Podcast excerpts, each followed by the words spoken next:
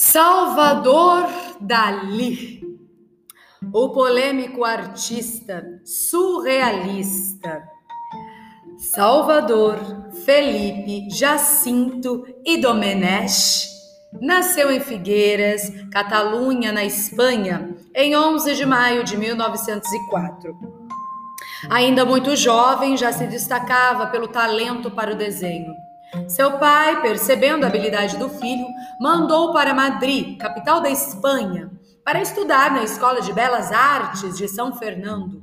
No entanto, o garoto rebelde não demorou a ser expulso da escola. No começo de sua carreira, o artista trabalhava em pinturas naturalistas, como Moça à Janela.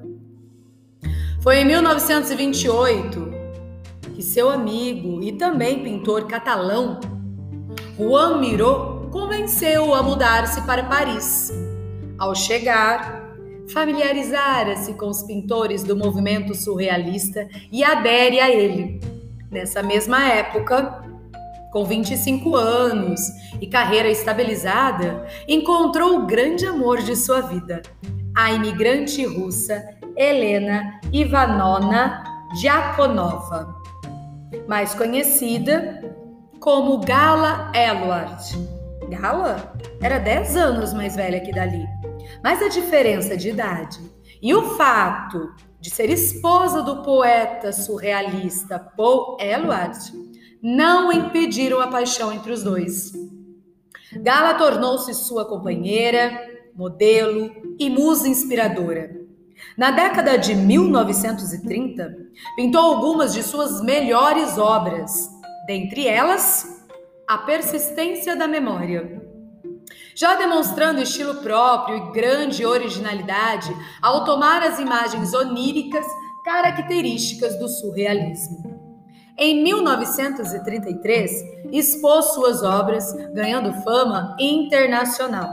Porém, a vida excêntrica e o comportamento provocador acabaram por expulsá-lo do grupo surrealista.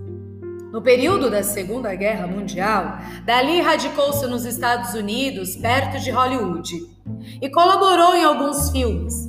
Mas em 1940 voltou para a Espanha e deu início a uma nova fase de suas produções. Inspirando-se em obras de artistas como Leonardo da Vinci, Millet, Velázquez, Vermeer, dentre outros. Salvador Dali, além de pintor, desenhou joias e escreveu livros. Em 1974, foi inaugurado em Figueiras, sua terra natal, o Museu Dali. Oito anos depois, em 1982, Gala morreu e Dali, com a saúde já debilitada desde 1980, entra em depressão e para de se alimentar.